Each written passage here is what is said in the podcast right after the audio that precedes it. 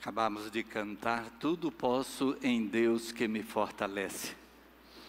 E vale a pena destacar que quando o apóstolo Paulo escreveu esse texto, ele se referia exatamente a poder atravessar dificuldades, de ter a força de Deus, o suporte, o apoio necessários para vencer, atravessar todas as dificuldades. E nesse tempo de dificuldades que atravessamos, é Deus que é a nossa força e nós podemos atravessar essas dificuldades.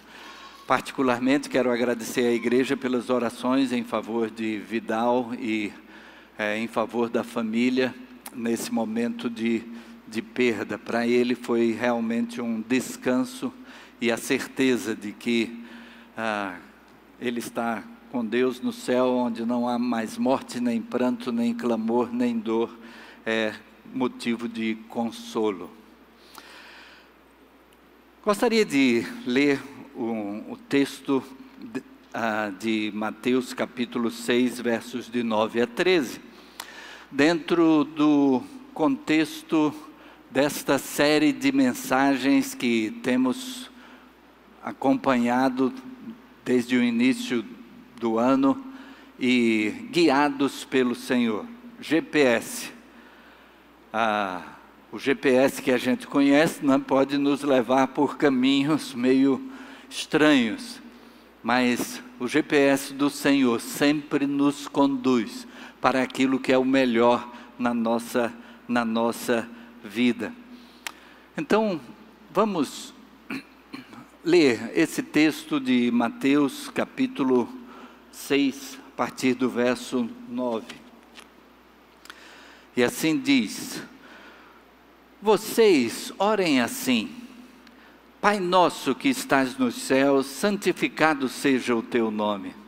Venha o teu reino, seja feita a tua vontade, assim na terra como no céu. Dá-nos hoje o nosso pão de cada dia perdoa as nossas dívidas, assim como perdoamos aos nossos devedores. E não nos deixes cair em tentação, mas livra-nos do mal, porque teu é o reino, o poder e a glória para sempre. Amém. E então, ah, nesta manhã, vamos ah, pensar nesse GPS, sendo guiados dentro desta oração modelo, oração exemplo, ah, com a qual aprendemos a como nos dirigir a Deus em, em oração. Vamos orar novamente? Senhor Deus, louvamos o teu nome, Pai, e agradecemos, agradecemos por esta palavra que agora foi lida, o ensino do teu filho Jesus a respeito da oração. Que possamos extrair, Pai, as lições que tens reservado para nós nesta manhã e que possamos aplicá-las no nosso viver, conforme a tua vontade, com o auxílio do teu Espírito Santo. Fala, portanto, ao nosso coração, é o que suplicamos em nome de Jesus. Amém. Amém. Esta oração modelo, ela tem, de fato, diversas lições. São, quando a gente olha cada trecho desta oração, a gente poderia extrair de cada trecho diversas lições. E são vários trechos, são várias frases que o Senhor Jesus utilizou para nos ensinar como podemos nos dirigir a Deus. Eu gostaria de extrair apenas algumas delas. Ah, cada uma demandaria talvez uma série para nós, não uma série de mensagens, mas gostaria de ah, focar em apenas três trechos dessa, desse modelo de oração que o Senhor Jesus nos apresenta. E ainda mais que a, ele termina com a expressão porque teu é o reino, o poder e a glória. É como se o Senhor Jesus estivesse dizendo que de tudo que ele escreveu, a razão de ser é porque do Senhor é o reino, o poder e a glória. Então eu gostaria de começar assim pelo, pelo final, ah, pontuando esta expressão do Senhor Jesus. E ah, começando com teu é o reino. E se falamos do reino, nós pensamos no reino e seus súditos e então um trono desse reino. E a nossa vida está inserida nesse reino. Então, quem está no trono da nossa, da nossa vida? Com muita naturalidade, quem ocupa esse trono somos nós mesmos. E nós fazemos tudo na vida pensando no nosso próprio bem. Alguém já disse que a busca pela felicidade é a razão de ser nossa. Se você compra um carro é porque você acha que vai ser mais feliz com aquele carro novo. Se você vende um carro é porque você acha que vai ser mais feliz vendendo aquele carro. Se você busca casar com alguém, você acha que vai ser mais feliz dessa forma. Se bem que vale a pena destacar que a gente casa não para ser feliz, mas para fazer o outro feliz. E nisso a gente encontra a verdadeira felicidade. Mas se a gente buscar a nossa felicidade, então aquele casamento vai se esvair se esvair de quem contribua com ele, porque cada um vai estar buscando só para si e, e então não vai encontrar aquilo que está buscando. Mas ah, em tudo na vida, se faz um curso, é também com esse propósito, se muda de profissão, é também com esse propósito. Mas a palavra de Deus nos diz que nós estamos inseridos num reino, num reino onde o rei é Jesus e ele sabe o que é o melhor para nós e ele tem o melhor para nós a maneira como Ele conduz a nossa vida e se utilizando de tudo aquilo que Ele possibilita no nosso viver. É para que tenhamos a verdadeira felicidade. Por isso o Senhor Jesus prometeu: Eu vim para que tenham vida e a tenham em abundância, vida que vale a pena, vida que transborda. O Senhor Jesus, no trono da nossa vida, estará nos conduzindo para fazer com que, mesmo que caminhemos em tudo, na profissão, na formação de família, em cada aspecto da vida, buscando construir um futuro de realização, mas se isso estiver subordinado àquilo que Deus vai possibilitando, poderemos ver resultados extraordinários. O apóstolo Paulo era alguém que tinha uma vida promissora. Ele havia estudado aos pés de Gamaliel, era por nascimento na cidade de Tarso um cidadão romano, tinha um respeito, algo que o colocava numa condição superior dentro daquele império romano, quanto a, aos demais judeus mesmo. Mas um dia ele encontrou com Jesus e colocou Jesus no trono da sua vida. A partir do momento do encontro, ele já pergunta: Senhor, o que é que tu queres que eu faça? E a sua vida então marcou não apenas Jerusalém, onde ele possivelmente exerceria o ensino, ele que era fariseu de fariseus, mestre da lei, membro do Sinédrio, a Suprema Corte Judaica, mas ele impactou todo o mundo conhecido de então. E vem até os dias de hoje. E até hoje, então, nós somos impactados pelo ensino do apóstolo Paulo a respeito do Senhor Jesus. E, e ele termina a vida dizendo que valeu a pena. Ele termina a vida dizendo que combateu o bom combate, encerrou, terminou a carreira e guardou a fé. O Senhor Jesus, então, aqui nos fala que o reino é do Senhor. E ele diz: Teu é o poder. E essa frase está no final, então, desta oração, E nesta oração há diversos pedidos. Quem é que tem o poder para atender esses pedidos? É Deus, é a Ele que nós nos dirigimos.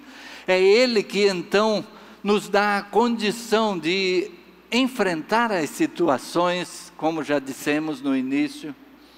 É Ele que faz com que determinadas coisas aconteçam na nossa vida de uma forma extraordinária.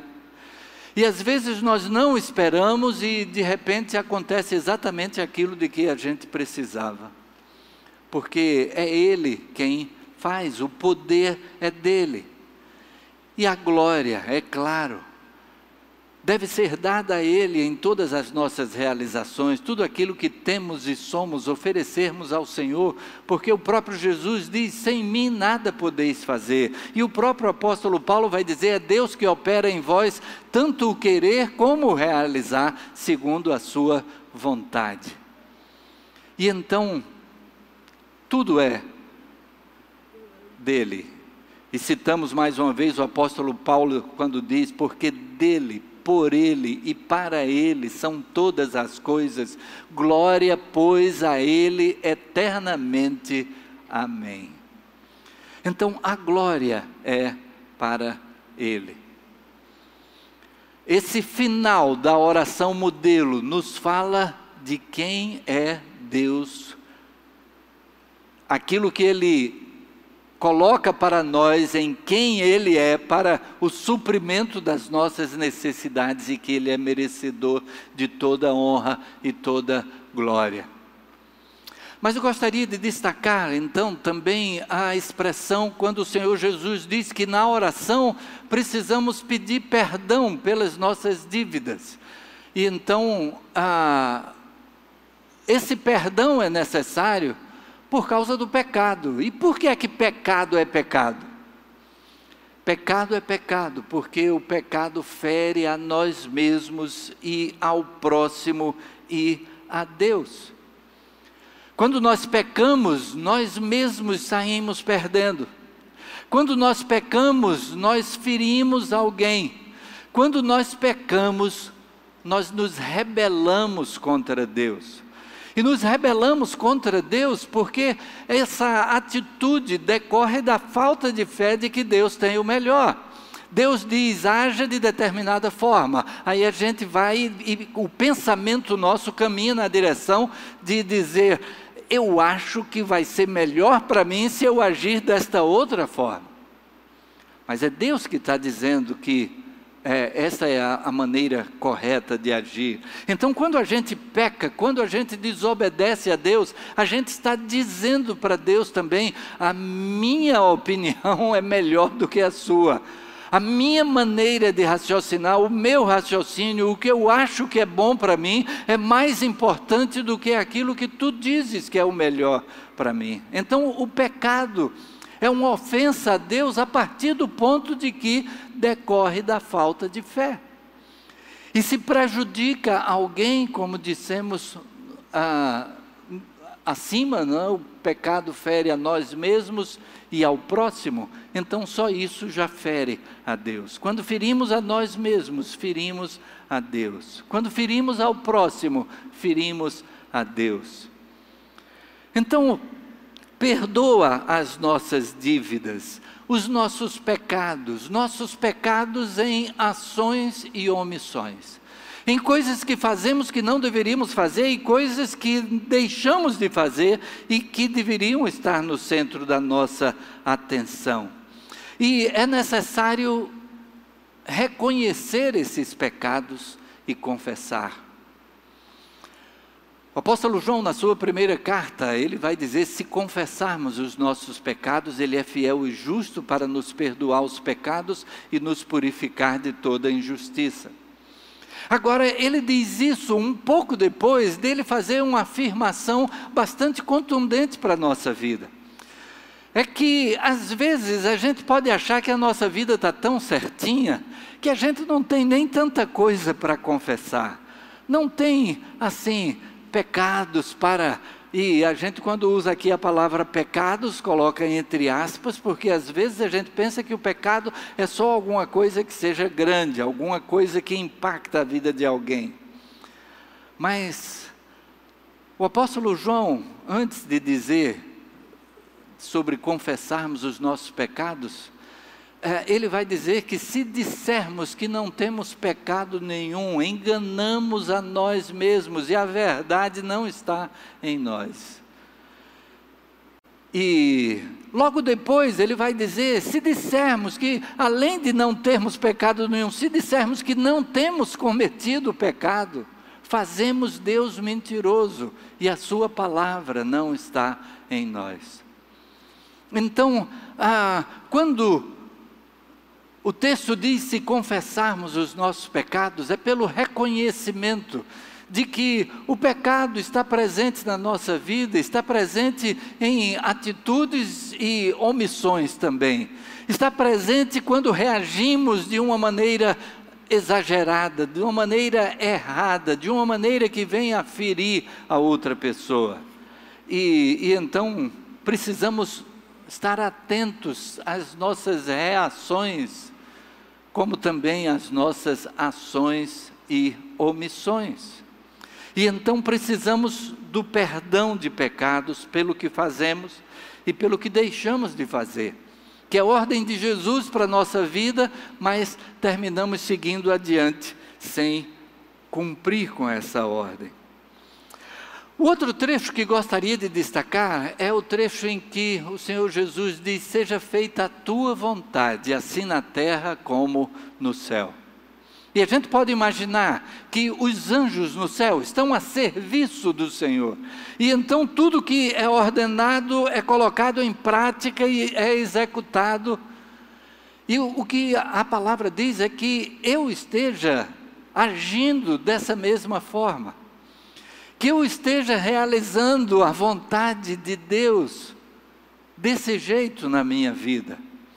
E eu gostaria de que pudéssemos a trabalhar um pouco essa, essa sua vontade em três aspectos que a Bíblia nos apresenta. A vontade de Deus naquilo em que o Senhor Jesus foi perguntado, questionado sobre o maior de todos os mandamentos. Um fariseu, doutor da lei, pergunta a ele qual é o maior de todos os mandamentos. E então em Mateus 2 está a, a pergunta e a resposta. E a resposta no verso 37, respondeu-lhe Jesus: Amarás o Senhor teu Deus de todo o teu coração, de toda a tua alma, de todo o teu entendimento. Este é o grande primeiro mandamento. O segundo, semelhante a este, é: Amarás o teu próximo como a ti mesmo. Desses dois mandamentos dependem toda a lei e os profetas. Aqui o Senhor Jesus então respondeu à altura para aquele homem que fez a pergunta, e o Senhor Jesus vai lá na lei e aponta aqueles que, dos, dos quais decorrem todos os outros mandamentos. Até mesmo se olharmos os dez mandamentos, quatro deles falam sobre amar a Deus acima de tudo. E os outros seis falam de amar ao próximo como a si mesmo. E então, disso aí decorre, decorrem todos os mandamentos da, da lei. Mas o Senhor Jesus, ah, bem, resumindo aí, esse texto fala sobre amar a Deus e ao próximo como a si mesmo. E mas aí o Senhor Jesus vai mais longe, dizendo qual é o seu mandamento. Aquele era o, aquele é o conjunto, os primeiros são o conjunto do maior mandamento da lei. Mas agora o Senhor Jesus, ele nos dá o exemplo dele próprio, porque ele diz: O meu mandamento é este: amem-se uns aos outros como eu os amei. Agora ele se coloca como essa referência. Ele coloca que aquilo que ele fez por nós deve ser a motivação e o modelo para aquilo que venhamos a fazer em prol do próximo. E o que é que Jesus fez? Jesus assumiu a cruz no nosso lugar. Muita gente ainda pensa que Jesus foi vítima de uma conspiração, de que Jesus foi um, um mártir do cristianismo, porque ele foi traído, porque ele foi acusado injustamente, julgado injustamente, crucificado. Mas ele diz que ele veio para isso E então Jesus veio para morrer a nossa morte na cruz. O salário do pecado é a morte, diz a palavra, e Jesus veio assumir a morte pelos nossos pecados, para que nós pudéssemos ter vida, vida eterna, vida em abundância. O amor de Deus por nós foi ao ponto de entregar o próprio Filho para morrer em nosso lugar. Aquilo que o Senhor Jesus fez por nós é a maior prova do seu do seu amor. E então ele, ele se coloca como modelo e diz: amem uns aos outros, assim como eu vos amei. Mas a vontade de Deus está expressa além desses dois textos que falam do mandamento, a grande comissão. Em Mateus 28, de 18 a 20, então, temos as palavras de Jesus antes de subir ao céu. Então Jesus aproximou-se deles e disse: Foi-me dada toda a autoridade no céu e na terra. Portanto, vão e façam discípulos de todas as nações, batizando-os em nome do Pai e do Filho e do Espírito Santo, ensinando-os a obedecer a tudo que eu lhes ordenei. E eu estarei sempre com vocês até o fim dos tempos. Senhor Jesus então deixou um mandamento e foi a última palavra dele. O Senhor Jesus passou aproximadamente três anos e meio de ministério, tendo doze que caminharam com ele boa parte desse tempo. E na hora da despedida, depois que eles puderam entender qual o propósito da sua vinda, depois da sua morte, da sua ressurreição, de passar 40 dias com eles e esclarecer à luz da sua morte tudo que ele havia ensinado naqueles três anos e meio. Quando eles não entendiam exatamente de que é que Jesus estava falando, agora podiam entender. E então, na despedida, no momento de subir para o céu, qual é a última ordem de Jesus? A última ordem de Jesus é: vão e façam discípulos, batizando-os em nome do Pai, do Filho e do Espírito Santo, ensinando-os a observar todas as coisas que eu tenho mandado, e é necessário para isso estarmos próximos, convivermos, podermos conhecer mais de perto a vida um do outro. Caso contrário, a gente é capaz de ensinar o que Jesus mandou, mas a gente só ensina a obedecer o que Jesus mandou, obedecendo. E é preciso que a pessoa nos veja colocando em prática o mandamento de Jesus. É preciso que ele veja como estamos buscando seguir os passos de Jesus, os ensinos de Jesus. A convivência sendo necessária. Por isso, temos implementado já os pequenos grupos. E se você ainda não faz parte de um pequeno grupo, experimente, participe. Está dito aqui algo a respeito. A gente ensina o que Jesus ensinou, mas a gente ensina também vivenciando o que Jesus ensinou. Para isso, convivência. E era o que acontecia com a igreja cristã primitiva, que se reunia no templo e nas casas. Não é nenhuma novidade, é algo que fazia parte da igreja inicial desde Jerusalém. E então a ordem é: vão e façam discípulos. A gente tem nesse texto a, uma, a base da obra missionária. E às vezes a gente pensa que a obra missionária é a gente enviar pessoas para falar a quem está longe. Mas a obra missionária é façam discípulos.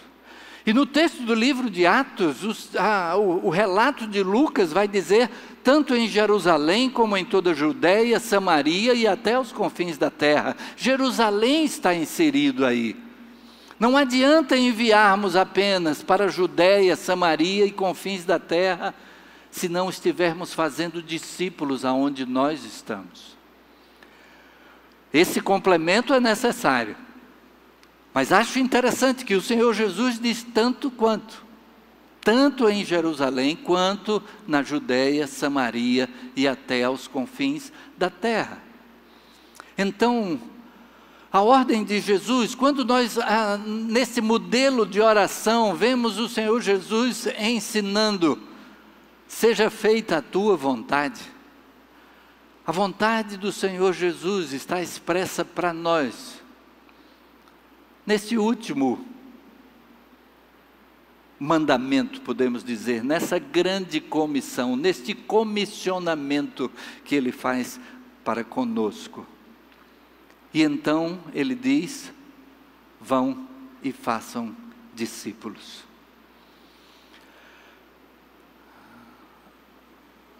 O segundo ponto que apresentamos fala do perdão de pedirmos perdão a Deus. E, de repente, quando a gente olha para trás, talvez tenha bastante coisa que a gente precise conversar com Deus a respeito disso. Mas ah, em que precisamos realinhar a nossa vida? De que forma Jesus precisa ocupar realmente o trono da nossa vida? De que aquilo que nós fazemos, mesmo no nosso ambiente profissional, esteja sendo o colocar em prática da ordem de Jesus, estarmos pensando em que podemos fazer discípulos mesmo no exercício da profissão, mesmo no estudo na escola, na universidade, e compartilharmos com outros aquilo que encontramos em Jesus. E então, em que precisamos realinhar a nossa vida? Que passos práticos precisam ser dados? Que mudanças eu preciso fazer na minha agenda? Que mudanças eu preciso fazer na minha maneira de pensar a respeito do meu dia a dia?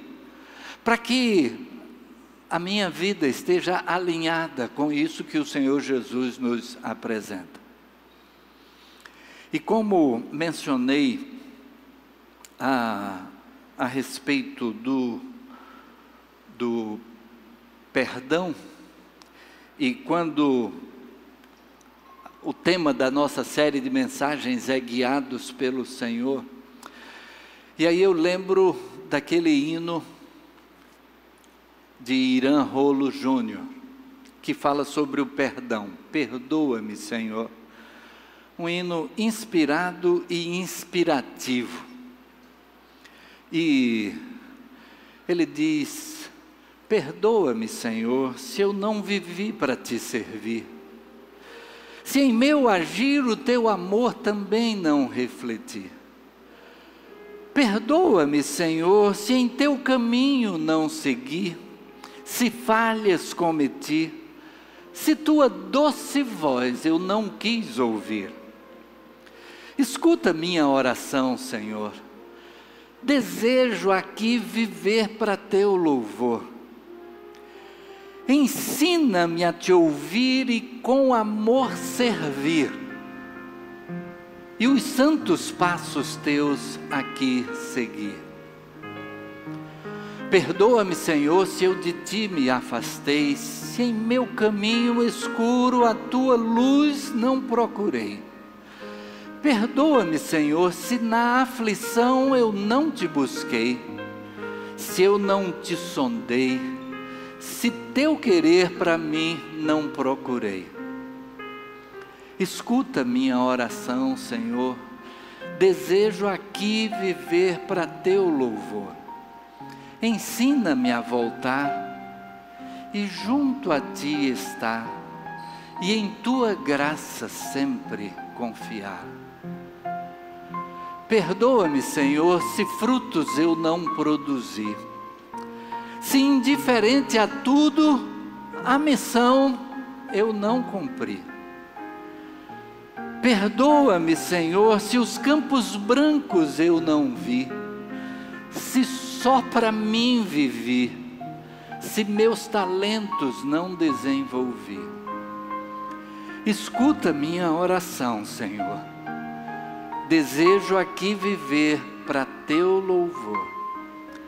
ensina-me a agir e meu dever cumprir, e frutos dignos dedicar a Ti. Termino com esta oração, fazendo minha esta prece. E que possamos colocar o coração neste sentido diante de Deus, olhar para aquilo que Deus coloca como nossa missão, pedir perdão por aquilo que temos feito ou temos deixado de fazer, e podermos encerrar com esta frase que diz: Ensina-me a agir e meu dever cumprir e frutos dignos dedicar a ti.